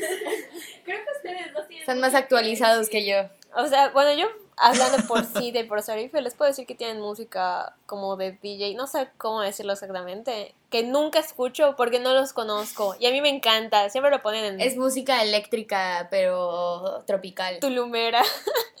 Tulum Vibes. Pero más linda que Tulum Vibes. Sí, completamente. No el modo farol de Tulum Vibes como, no sé, Who Loves the Sun, que es, es, es la que escuchan. Pero pero sí tenemos nuestro propio estilo. O sea, ahorita que llegué, Cintia estaba escuchando una canción, ya ni le pregunté cuál era, que dije, ay, está muy relajante, necesito saber cuál es. Entonces yo creo que sí tienen bastante que aportar, Mucha pero gente no la llama música de elevador, pero para nosotras es un himno. música de Sara, pero no. música de Sara. Yo creo que con el tema de la música, digo, nada más por curiosidad, eh, y digo, y teniendo otra vez este contexto de, de la generación diferente a la que pertenecemos, ambos grupos, este ¿Existe mayor apertura en cuanto a tolerar música que quizá no les encante? O sea, yo, por ejemplo, y con todo el respeto del mundo para la gente que trabaja, vive, produce, escucha y consume esta música, no puedo escuchar música banda. O sea, me taladra los oídos a niveles ofensivos para mí. No puedo, no la puedo tolerar, no la entiendo, no la puedo disfrutar, lo he intentado, pero no, no, no puedo. No sé si para ti, Lore, o para ustedes, chicas, haya como un género que nomás no toleran o en general, pues todo pueden escuchar. Yo puedo escuchar todo menos rock pesado. Ahí sí. Creo que es un género que respeto, pero no lo puedo escuchar. Yo creo que puedo escuchar de todo menos reggae. Me da mucha hueva. Oh my god. ¿Qué? Yo amo el reggae. Te, te, juro que ese sí me da mucha hueva. Acabas de empezar un pleito. ¿Ves? y en parte, como el rock pesado, pero como de gritos, o sea, el pop rock gritón feo. Es que el metal sí me gusta, pero también hay tipos de metales que me gustan. Me gusta más como el que es este histórico. Hay un tipo de metal así. Es que yo escuchaba mucho metal en mi prepa, güey. Cosas que nadie sabe. Niña emo. Dato curioso. Pero sí, yo creo que el reggae y ese tipo de canciones donde hay mucho ruido me generan incluso dolor de cabeza. Entonces, no, no puedo. No lo sé. O sea, yo de verdad, o sea, he escuchado de todo. O sea, de verdad, puedo cantar banda, puedo cantar canciones de mi mamá, puedo escuchar rock, puedo escuchar electrónica, puedo escuchar jazz, pues de verdad yo no, no sé. O sea, no tengo un género y no odio ningún género, la verdad. creo, no he descubierto. Bueno, creo que country. Country sí, Ah, me sí. da un poco de flojera escucharlo. sí. La verdad es que sí, no. eh, tal vez ahí por ahí. Ok, creo que yo concuerdo. Tal vez el country, o sea, cier- cierto tipo de country que es así como, no sé, digamos, la historia del señor blanco sí da un poco de flojera. Y puedo atestiguar que, que Cintia escucha literalmente de todo. Como dato, eh, mi mamá tenía un disco algo así de Volviendo a los 70s. Cintia tiene canciones de ese disco en sus playlists. Así como todo el disco en sus playlists. Es Qué que soy oso. fan de la música retro, no puedo. Hoy estaba bailando, de hecho, con nuestra sobrina canciones de, no, ni siquiera sé de qué año, pero viejísimas, que de verdad... Es que la música disco a mí me encanta porque siento que puedes bailar, que la verdad es que yo siento que esa, por ejemplo, entre otro tipo de géneros, de verdad no tiene como generación, o sea, seguimos escuchando canciones de Gloria... em, Este, sí, Gloria Gaynor, ¿no? Sí. Sí. Este, Bee Gees, o sea, de verdad, es, es muy rica la Abba. música, hay demasiada arte, hay demasiada como exploración. La, la verdad es que a mí me gusta explorar en la música, me gusta escuchar de todo, siempre estoy buscando nuevas canciones, o sea, no me fijo en, en, en, en, en un solo género, sino que de verdad me gusta ver de todo. Excepto que ninguna escucha música actual. Yo, yo, yo sí escucho más música actual porque TikTok, o sea, sí tengo, o sea, mi lista de música de TikTok, literal. Sí, pero, o sea, me, me gusta lo que me están ofreciendo. ¿No les pasa que la música TikTok ya no la pueden escuchar en la calle? Es, es- es que si la chotean demasiado se arruina. Es como Watermelon Sugar, como decía Josh. O sea, Harry creo que tiene demasiadas canciones espectaculares como para que ese hubiera sido el One Hit Wonder y sea una porquería, güey. Creo que es una de sus peores canciones. No me mata. Ofendí a Cintia yo muy lo- feo. Yo, yo lo defiendo. Yo amo a Harry, güey, pero sí ya me da hueva esa canción, güey. Pues antes de pasar al siguiente tema, yo puedo concluir con que el alfa y el omega de la música es Britney Spears. Claro que sí. Es la religión. Sí es. Muy bien. Entonces, em, para el siguiente tema, que digo, ya hemos tocado un poquito de esto, vamos a, platicar un poquito de cine, ¿no? Quizá la brecha generacional puede observarse en quizá temáticas, quizá en la estética, puede ser, pero al mismo tiempo el cine es como un, ahora sí que un tema aparte porque pues el cine se maneja no en línea temporal, es decir, una película que se estrene hoy puede ser que esté ambientada en los 70s, en los 80s, en los 90s, ¿no? Y quizá una película, ahí sí, del pasado, puede ser que se imaginó el futuro, ¿no? Digo, el caso más cercano es Volver al Futuro, donde creímos que en 2020 ya íbamos a tener este, patinetas que flotan, etcétera, etcétera, y pues nos vieron la cara, ¿no? Ahora sí que quedamos. Pero en cuanto al cine, no sé si este tenga mucho que ver el tema de pues que ahorita estamos en pandemia, ya no podemos ir al cine, qué tanto cine consumen a nivel, digamos, este, antes cuando podíamos ir más al cine, qué tanto iban, qué les gustaba consumir, qué veían, encuentran como que alguna brecha generacional en cuanto al cine de antes y el cine de ahora, o qué pueden decir al respecto. Pues, mira, yo, a mí me encanta el cine. Y es que voy a sonar muy mamadora con lo que les voy a decir. Qué horror. Pero yo sí soy una persona que no soy cine taquillero. O sea, si voy al cine, tiene que ser realmente porque la película que voy a ver me interesa.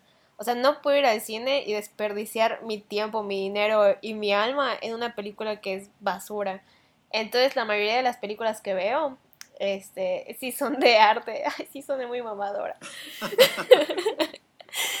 Este, y siempre trato de buscar como películas que me hagan pensar, o sea, obviamente sí me gusta de que Legalmente Rubia, White Chicks, que son películas con las que me divierto mucho, pero ya cuando se trata de cine que me gusta en serio, sí soy muy picky con las cosas que escojo. O sea, hace apenas ahorita me acuerdo que se los platiqué en el podcast pasado.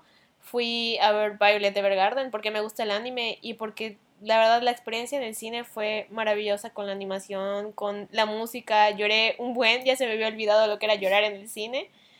Pero no, no pienso volver a gastar en el cine hasta que salga algo bueno otra vez. Yo, esta sí es mi religión. Aquí sí me tocaron el tema adecuado. O sea, yo crecí en el cine, adoro el cine.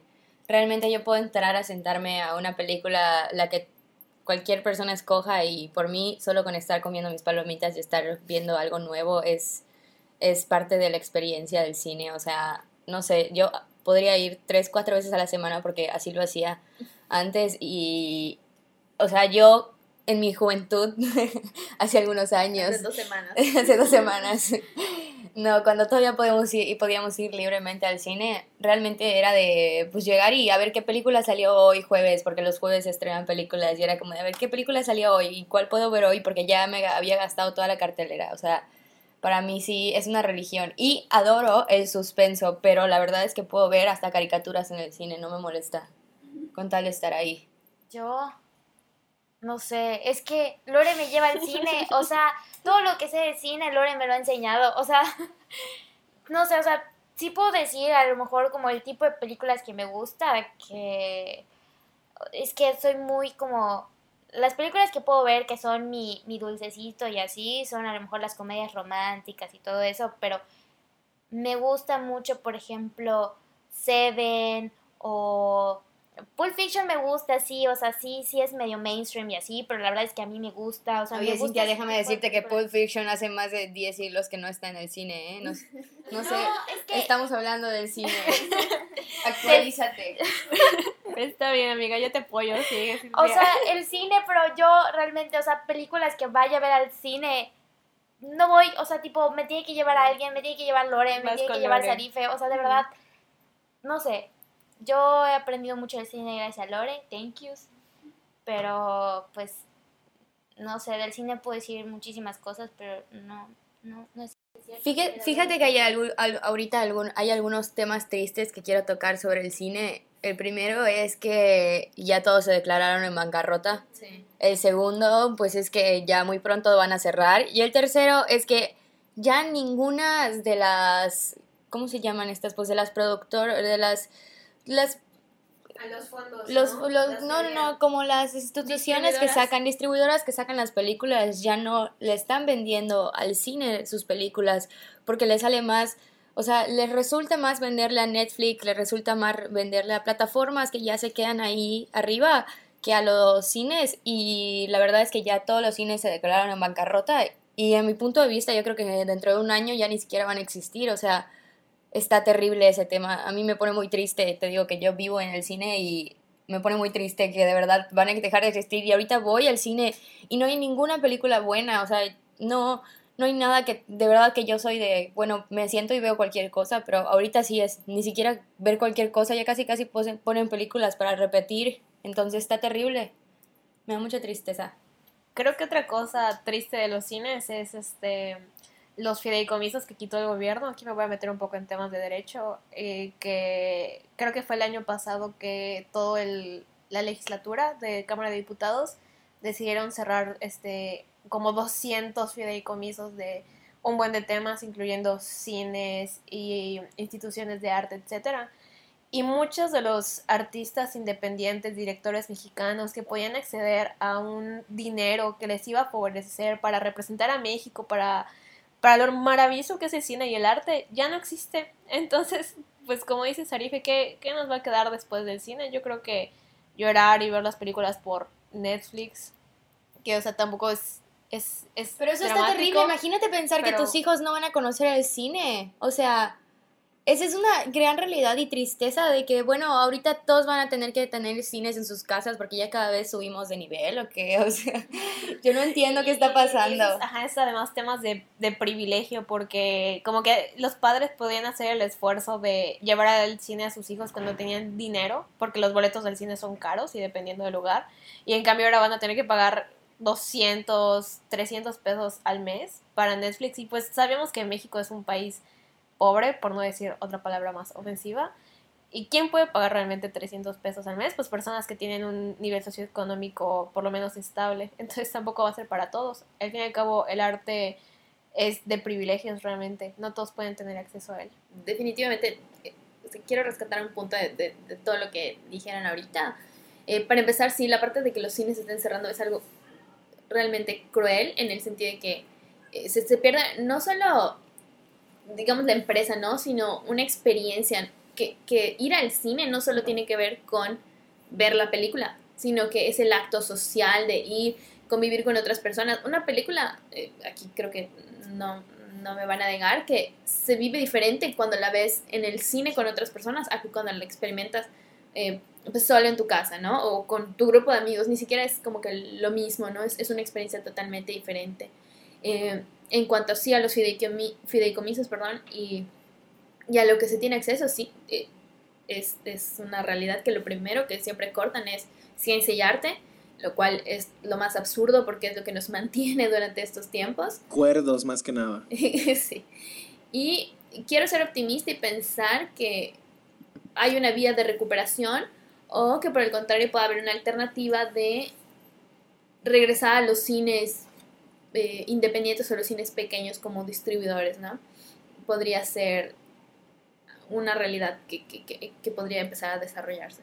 Eh, esto que platicaban justamente del cine como experiencia, estaba haciendo memoria, ahora sí que en mis tiempos, eh, digamos que la relación que he tenido con el cine como experiencia inició, o sea, tal cual, eh, cuando estaba en la secundaria, me acuerdo muy bien que la primera vez que fui al cine solo, bueno, solo entre comillas, porque ya saben, tus papás te dejaban en, en la plaza y te iban a buscar, ¿no? Pero fui con mis amigos de la secundaria a ver... Eh, eh, una película viejísima que era de terror. O sea, yo la persona más miedosa del universo, ¿no? Este, pero yo ni en cuenta, o sea, porque mis amigos iban a verla y dije, no, qué oso decir que no. Y entramos a verla y se llama Barco Fantasma. Es una película espantosamente terrorífica, sangrienta, así de que vísceras. Y yo estaba así, Dios mío, que acabe, que acabe, que acabe, hasta que acabó. Sobreviví. Pero de ahí en, de ahí en adelante, o sea, eh, los recuerdos que yo tengo de cine son como que esas primeras veces de que salías con tus amigos o de que la primera vez que pues ya te sentías como niño grande e ibas tú solito al cine, ¿no? O cosas que, que viví en el cine que fueron así de, oh my god, no puedo creer que esto esté pasando. La primera vez que entré a ver una película en 3D. O sea, al menos para mí fue algo de que no puedo creer que me ponga estos lentes y pueda estar viendo esta realidad, ¿no? Porque pues antes de, de, que eso existiera y fuera tan fácil, pues ni siquiera te pasaba por la mente que se podía, ¿no? Me acuerdo que fui a ver Avatar y me quedé así de que estupefacto de lo que acababa de ver, ¿no? Y luego con el tema de, de que todo lo que está pasando en la pandemia y que están cerrando es súper doloroso.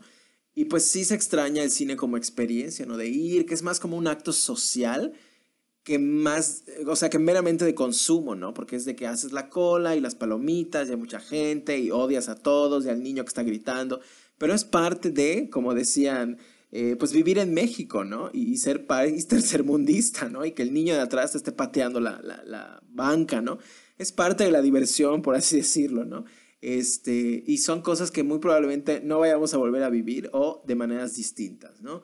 Y más allá de géneros o, o de algo concreto, eh, pues a mí sí me gusta, como decían, pues invertir el tiempo en ver algo, no sé si de calidad, pero al menos que a mí me guste o que me llame la atención, y no porque hay una película que todo el mundo está viendo, pues voy a verla.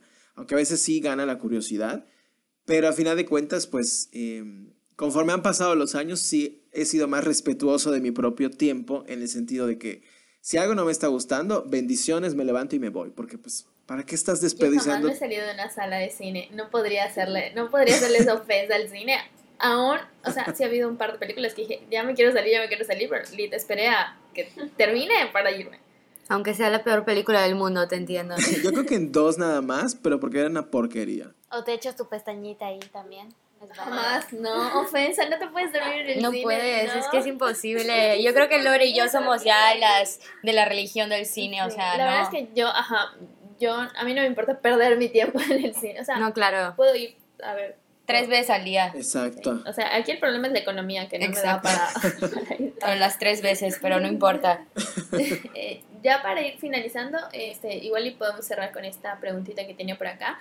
¿Creen que es una cosa generacional eh, la capacidad de no tener pena a ser vistos en sus redes? O sea, hablando de redes sociales, en el sentido de que estamos hablando, estaban hablando hace un momento de TikTok y así, se les hace más fácil.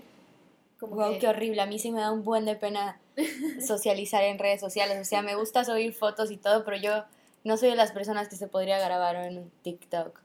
Yo creo que va 50 y 50, porque pon tú, todos mi generación no, no son de redes sociales. Siempre son más grandes y las generaciones nuevas, las generaciones nuevas son una locura, se identifican con sus redes sociales. Es que yo soy muy rara, güey. O sea, que, no sé, que, me confirmen Sarif y Cintia y Lorena, que me siguen en Instagram. Si- siento que a veces exhibo mucho de mi vida, pero porque me da risa exhibir cosas de mi vida. Pero siento que las cosas importantes no las exhibo. O sea, como que publico cosas que digo, ah, creo que la puedo compartir con la gente porque se puede sentir identificada o se pueden informar cuando publico cosas de derecho. Hoy publiqué algo de BPH sobre sexualidad.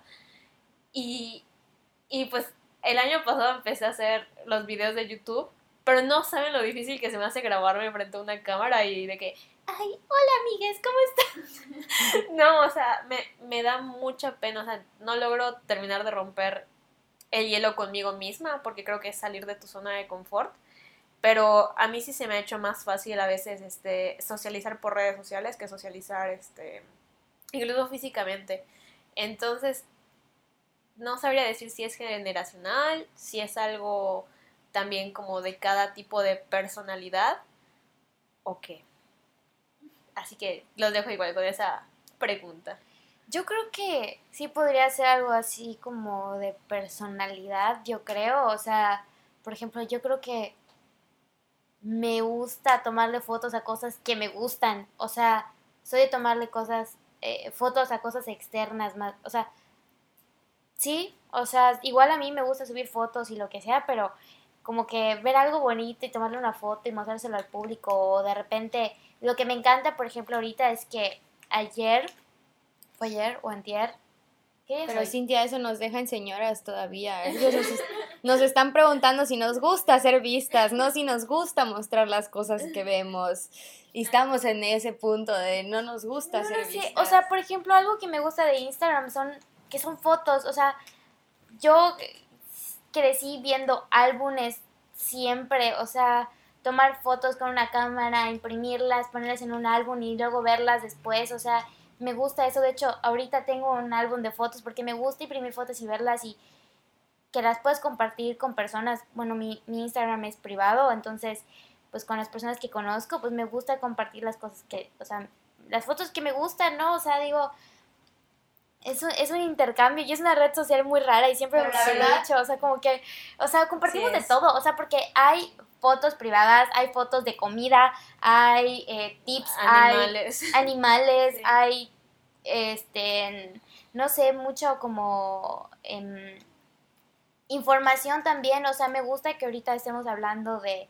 em, conservación, de sustentabilidad, de feminismo, de cruelty free, o sea, me gusta que también esta plataforma en la que todos estamos, porque de verdad, o sea, papás, tíos, todos están en estas redes sociales y que podamos también compartir este tipo de información que, que puede llegarle a los demás, ¿no? O sea, a lo mejor y no viene de mis palabras, pero si yo puedo compartir algo que, que creo que, que, que- puede llegar a la reflexión o lo que sea, me gusta, me gusta que sea una plataforma para reflexionar y yo creo que eso es lo que nos ha ayudado a igual, no solo con la serie y la televisión y todo esto, sino que estas plataformas nos ayudan a reflexionar un poquito más.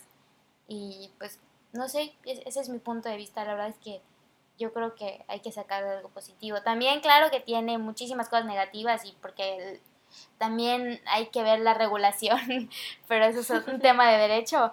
Pero, pues sí, o sea, em, compartir cosas mías, la verdad es que, no sé, es complicado, es complicado. Por eso decía, yo creo que viene más de un tema de personalidad, o sea, sí es un tema de, pues, que generacional, yo, para mi punto de opinión, pero también va de la personalidad, o sea, van juntos, porque hay mucha gente que es, la gente que es más confiada de sí misma, siento yo, es la que más puede publicar sobre su vida, ¿no? Porque tienen como que esa confianza de estar todo el tiempo subiendo y pronto a mí no me, no me da confianza, no lo sé, estar publicando hasta cuando voy al baño, o sea, no, no, no se me hace así de que, ay, véanme todos, ¿no? Pero sí hay gente que le gusta y me gusta ver esa gente, es lo raro, ¿no? Que, que ahí te, vas, te pasas viendo a toda esa gente hasta cuando va al baño y te entretienes ahí viendo sus historias y todo, o sea, está terrible, pero va de la mano, o sea, yo creo que es un tema tanto de generación como de personalidad, o sea, qué tan abiertos fueron en tu generación y qué tanto socializaste va o qué tanto te abrías en tu generación, yo siento que va ahí, parece, parece camino. Es raro, ¿no? Porque creo que este, ahora sí que más como que off the record hemos hablado sobre esta facilidad que observamos en, no sé si los más jóvenes o cierto, ciertas personas con, con, pues con esta capacidad de, ay, pues me vale y yo siento que me veo bien y subo la foto, ¿no? Versus, este, pues uno piensa demasiado, ¿no? Me veré bien, me veré mal, me van a criticar, no me van a criticar, cuando al final de cuentas creo que algo que podemos aprender, no sé si efectivamente de esta nueva generación o de estas personas que tienen como que este sentido, pues si les va a gustar o no, me vale y soy yo y si yo estoy a gusto, lo subo, ¿no? Es justamente eso, ¿no? O sea, la vida es tan corta, yo ya así en análisis de señora, la vida es tan corta que pues, o sea, si te gusta, hazlo, o sea, y si no, pues no lo hagas, pero que no sufras, ya sabes. Y yo creo que en cuanto a las redes sociales, es este, un poco este tema, ¿no? De, de, de realmente sacarle provecho en cuanto a lo que tú quieras y cómo te sientes a gusto. Eh, y no tanto, porque todos lo están haciendo, yo también, ¿no? Si realmente lo quieres hacer, adelante, y si no, pues no. Este, creo que hemos hablado del el salto que puede o no suceder, que, que lleguemos a YouTube con cámara abierta y shalala pero pues todavía estamos este, ejercitando nuestra confianza delante de una cámara, Lore y yo. Este, pero no sé, justamente hoy eh, leí el caso de una estrella infantil que se llama Tatiana. No sé si les tocó tanto a ustedes o la ubican. Claro que sí. Pero ella publicaba en sus redes sociales que le llegan muchísimos mensajes de hate de gente que le dice, no, ya estás muy grande para hacer esto, o no te sientes ridícula subiendo esto, o cómo te atreves a seguirle cantando a los niños, ¿no? Y ella decía, o sea, al final del día, si a mí me gusta y puedo hacerlo y tengo la facilidad y es algo que me llena el alma, lo voy a seguir haciendo, ¿no? Y si no quieres consumirlo, pues no lo hagas, ¿no? Pero pues tampoco eh, avientes hate nada más por aventar, ¿no? Y es como que una gran lección que una señora, pues de una generación todavía más arriba que la nuestra, pues se logró montar a, pues a las redes sociales de esta manera, ¿no? Tenemos casos como, quizá no tan conocidos para, para todos, pero hay una actriz mexicana que se llama Edith González, me parece, o Erika Buenfil, no sé cuál. Hay una que ya falleció, pero no sé Erika cuál. Buenfil. Eh, Edith González. Erika Buenfil, perdón. Este, con todo respeto para Edith González.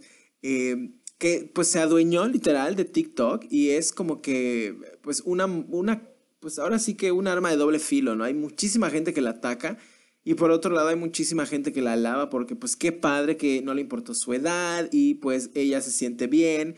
Y literal, o sea, ya es un negocio para ella. Las marcas la buscan para que pueda ella seguir subiendo TikToks. Entonces, pues yo creo que al final del día, ahora sí que de las redes sociales lo que te acomode y mientras te haga feliz y no le, no le hagas daño a nadie, pues. Hasta aquí mi comentario, gracias, soy Josué, buenas noches. Yo creo que es un tema igual de, de, igual que pues nos da personalidad, o sea, nos ayuda a, subir un poco nuestra confianza y también nos muestra que pues hay de todo, o sea, no, no puedes tener pena y a los 40 años no poder salir a la luz si, si te sientes bien, o sea, realmente ya las redes sociales nos enseñan hasta eso, a tener confianza en nosotras mismas y a trabajar con eso que te hace falta yo creo que igual ese es un punto bueno para señalar. Sí, y yo, y yo creo que esa sí es una diferencia generacional que ya estamos más, o sea, bueno, las nuevas generaciones todavía ya están más en contacto con sus emociones, con que tienen que recibir terapia, con que tienen que aprender a, a tener este self-care, o sea, este más cuidado personal. Y yo creo que eso es, es, algo muy padre y eso sí me hace como que sentir esperanza de, de las nuevas generaciones. Ah, ya para finalizar, este, Eh, bueno, eh, la vez pasada, Luli, tú te acordarás, eh, les pedimos alguna recomendación de alguna película, canción, serie, contenido de la cultura pop que, que nos quisieran recomendar. si tienen una o varias opciones, estamos aquí para escucharlos. ¿Quién quiere empezar? Guay, pues yo empecé a ver una que acaba de salir en HBO muy buena, que es de esta actriz que hace la del Titanic, ¿cómo se llama esta? Winslet? Ella, ella acaba de sacar una nueva serie en HBO que están saliendo los capítulos por semana y es sobre una investigación de, pues ella se convierte en una detective y la verdad es que no te puedo, no te quiero spoilear tanto, pero está buenísima y eso, o sea, es lo más reciente que he visto en series de Igual la de Quién mató a Sara que acaba de salir en Netflix, muy buena, se la recomiendo. La verdad es que igual toca temas sensibles y también sobre, pues se combina mucho con la telenovela mexicana, entonces está chistoso. Está muy buena, la verdad. No sé si sean de cultura pop, pero yo les recomiendo eso. Luli, voy yo. Este, ahora sí les tengo varias recomendaciones porque la vez pasada me agarraron este, en curva, pero a ver. De series, hablando, es que me acordé mucho mientras Arife hablaba de todo el tema de sexualidad y que se las recomiendo, son actuales. Les recomiendo Fleabag, esa la encuentran en Amazon Prime. Eh, tiene dos temporadas y al parecer solo se va a quedar en dos temporadas. Va de una chava que pues obviamente tiene problemas de algún modo existenciales en relación a su familia, en relación al amor en relación a sus amigos y que lo interesante es que ella siempre rompe la cuarta pared, o sea, siempre está hablando contigo mientras todo sucede. Eh, me hizo llorar, obviamente me hizo llorar, yo de por sí soy muy llorona cuando algo, algo toca mi corazoncito, entonces se le recomiendo. También le recomiendo Desenfrenadas, esa es de Netflix. Esa es una serie mexicana, sale uno de mis queens de música, Tessaía y es una serie de cuatro amigas que se van de viaje a Oaxaca y suceden muchas cosas que las hacen autodescubrirse porque cada una de las cuatro pues tiene una personalidad que, que las define y habla mucho sobre la sororidad, habla mucho sobre este empoderamiento sexual que tenemos que tener, habla sobre todo el tema de ciberacoso, de que te exhiban tus fotos desnuda, tus videos desnuda, habla sobre violencia a menores de edad, habla sobre machismo. Entonces, 10 de 10, espero que pueda haber una segunda temporada. Dijeron que estaba cancelada, pero fue por falta de presupuesto. Ya veremos qué sucede. Y no sé, ustedes deciden, ¿quieren libros o quieren canciones? Josh, Lore. Pues no hemos hablado mucho de libros y queremos que, nuestros escuchas sepan que sí somos lectores. a ver, recomiéndanos un libro. Mira, al menos el TV Notas, pero de que te leemos, te leemos. TV Notas. Eh, bueno, a mí me encanta leer, este, Sarife y Cintia lo saben, y ahorita, bueno, ya llevo dos años metida de fondo en el tema de las novelas gráficas porque me encantan. Entonces, les recomiendo ahorita una de las que ando leyendo. Son seis tomos, pero apenas voy en el tercero. Eh, se llama Strangers in Paradise, Extraños en el Paraíso. Eh, lo pueden encontrar en librería Camite, está en internet. Están a como 350 pesos el tomo pero valen cada peso porque al menos la protagonista, que es Kachu, eh, me, identifico mucho con algunas cosas que dice y hace, está muy divertido y habla sobre muchos temas. Fue una de las novelas también LGBT este, innovadoras de aquellas épocas, o sea, ya tiene tiempo, pero sí es un 10 de 10 para mí hasta ahorita. Ya voy en el tercer tomo de 6, voy a la mitad. Muy bien. Pues se ve, se ve prometedor. Así que sí le estaremos echando un ojillo. Eh, sí, para cerrar, que a ti sí te agarramos en curva el día de hoy. sí, sí me agarraron en curva. Es que, la verdad, o sea, ver series es un compromiso enorme. O sea. Igual no tiene que ser una serie, puede ser una canción que hayas escuchado escuchando. No tiene que ser una serie nueva, igual puede ser una serie vintage. Bueno, la verdad, o sea, tengo una serie que me gusta mucho, que la estoy volviendo a empezar, que es Love. Está en Netflix. Em, sale una de los este, de las actrices de la serie que le encanta a Lore, que es Community.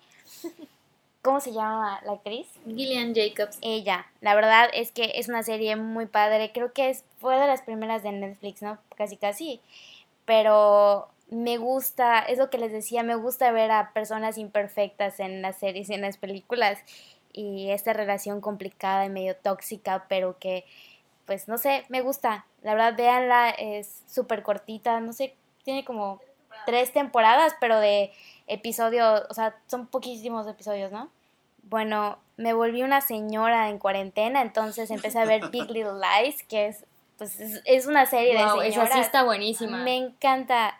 Y como pues ya andaba por el tema de Nicole Kidman, igual hay una serie que, que vi ahorita en cuarentena que es de Undoing. Undoing. Esa Wow. también está buenísima, Cintia. Esas dos. uh, Me encanta. ¿Y qué otra? Ah, bueno, igual acabo de terminar em, Little Fires Everywhere. Bueno. Esa igual, me encanta, me gusta. También es de señoras, pero tiene mensajes. Y lo que me gusta es que como que te pone en contraste, em, pues sí, el tema de las mamás, porque es, es, como que un drama familiar, entonces involucra también a los hijos. Y pues es eso, ¿no? O sea, la, la interacción y comprender a las personas, la empatía, las relaciones de familia también son complicadas y, y me gusta, me gusta todo lo que es complicado, creo. Y pues ya, esas son mis recomendaciones. Love, que se trata de relaciones.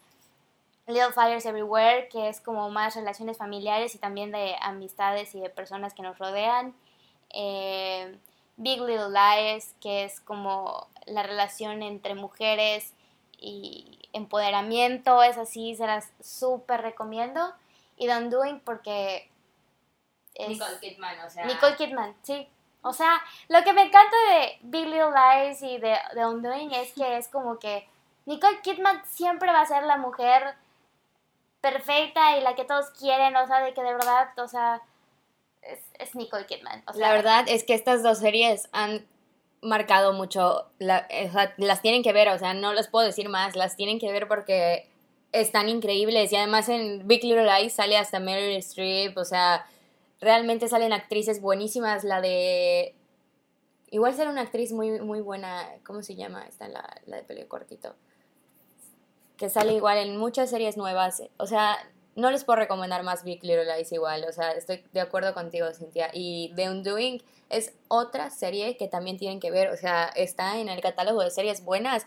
Y sale Nicole Kidman con un actor buenísimo que la historia está igual que no, o sea, son de las series que no te despegas en una noche hasta terminarlas. Dato banaliza de The Undoing es que se, puso muy buena y creo que hubo muchísima gente viéndola en un momento que em, Kourtney, fue Kourtney, ¿no? Kourtney Kardashian subió una foto y puso en el caption de, de la foto que subió Who Kills Elena Alves, que es como que una frase que es así top de esa serie, entonces si yo la vi, Sarifa la vio y hasta Kourtney Kardashian la vio, la tienen que ver. Muy bien. O sea, me encantó porque no tenía recomendaciones y fue la persona que dio más recomendaciones.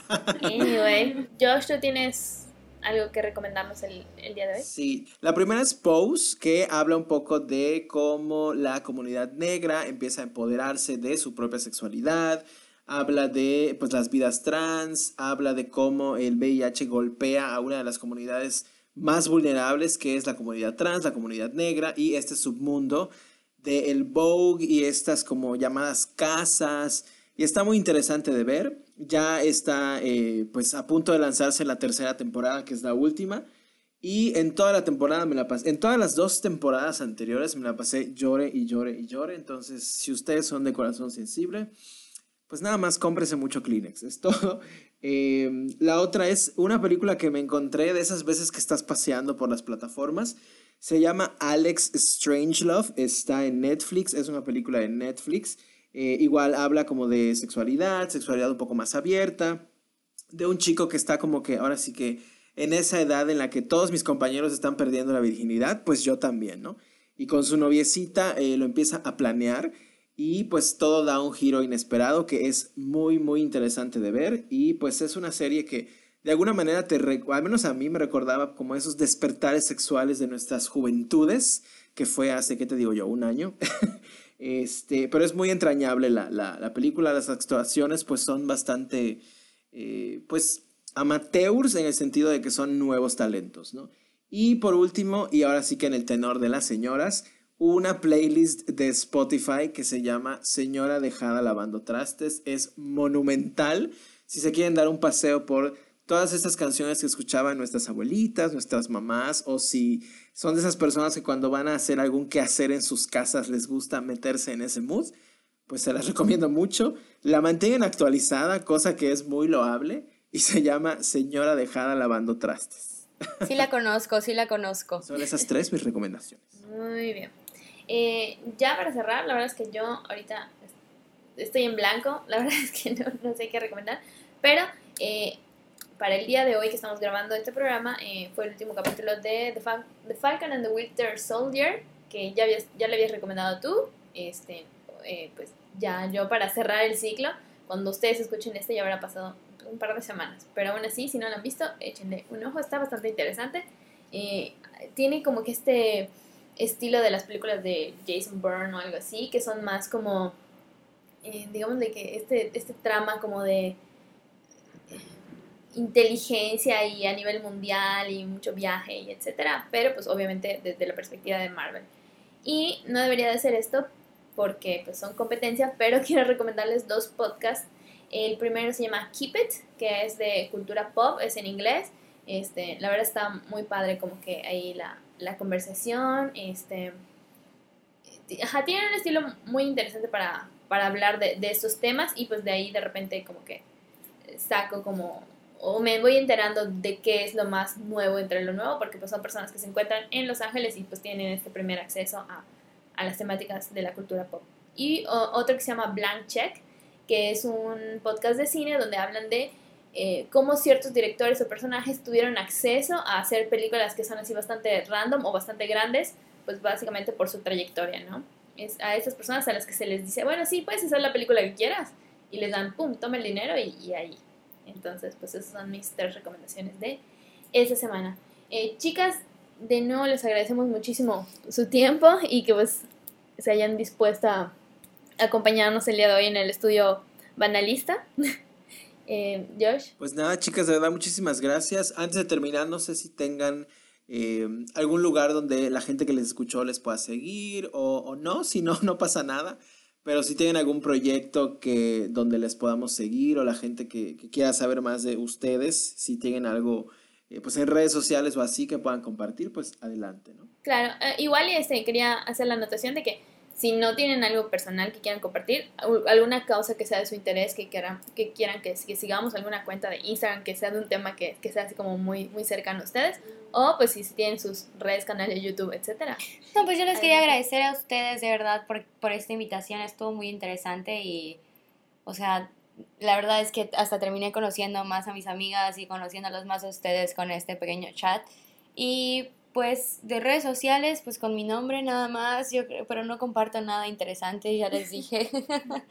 pero aquí les paso a mis amigas Luli y Cintia, que son un poquito más sociables que yo. Pero por redes sociales nomás.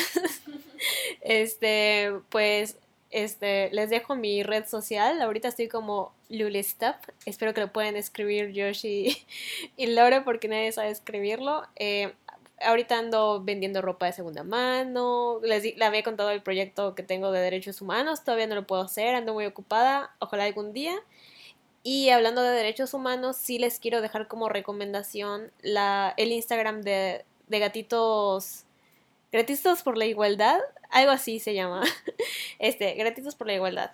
Este, y habla muchísimo de todos los problemas que hay en México referentes a la desigualdad. Ah, se llama Gatitos contra la Desigualdad.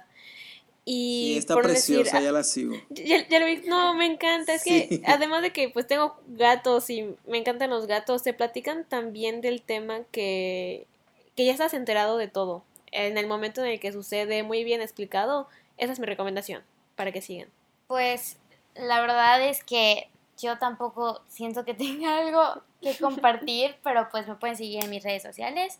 Estoy como Cintia DC en todos lados, literal en todos lados. Y pues hay una cuenta en Instagram, de hecho, que empecé a seguir hace poco, que se llama Canap. Eh, ahorita les digo bien cómo está en Instagram. Pero esta cuenta es Canan Cap AC. Ah, buenísima. Que bueno, esta es eh, en específico de Mérida porque está recaudando fondos para plantar árboles. Sabemos que en Mérida pues está creciendo muy, muy, muy, muy rápido, que hay demasiada tala de árboles por muchísimos desarrollos ahorita y el crecimiento económico que está teniendo y la verdad es que hace falta tener proyección sustentable. Entonces, pues sigan esa cuenta, por favor donen lo que sea o igual hay muchísimas cuentas que pueden seguir para informarse. La verdad es que yo soy muy fan de todo eso porque de verdad hay muchísimos cambios que podemos hacer desde nuestra trinchera y que no nos cuesta nada, así que pues si hay alguien por ahí escuchándonos, por favor, súmense y aviéntense a hacer unos cambios. Muy bien, ya ven, eso es lo bueno de las nuevas generaciones, son más aventadas. Este, y pues nada, reiterarles el agradecimiento por habernos acompañado el día de hoy. Eh, vamos a poner los links a estas cuentas que nos están compartiendo y eh, pues nada, muchas gracias. Gracias chicas y Lore, nos vemos en, bueno, nos escuchamos en el siguiente episodio y a toda la gente que nos escucha. Muchas gracias por su tiempo, que eh, pues cada vez es más, pero ya sabe, usted escucha estos episodios por partes, no hay prisa, no pasa nada, poco a poco, son muy interesantes y pues nada, gracias a todas que, eh, chicas que están por ahí y pues nada, nos vemos en la siguiente emisión, hasta luego. Una acotación antes, porque Cintia siempre me critica que de los programas son cada vez más largos y el día de hoy ella contribuyó a que fueran más largos, nada más quiero hacer esta, esta anotación. Y por último, que esperamos tenerlas de vuelta, eh, ya sea juntas o por separado, en, el siguiente, en, en siguientes episodios. Gracias. Ahora sí, bye bye. bye. Pop, pop,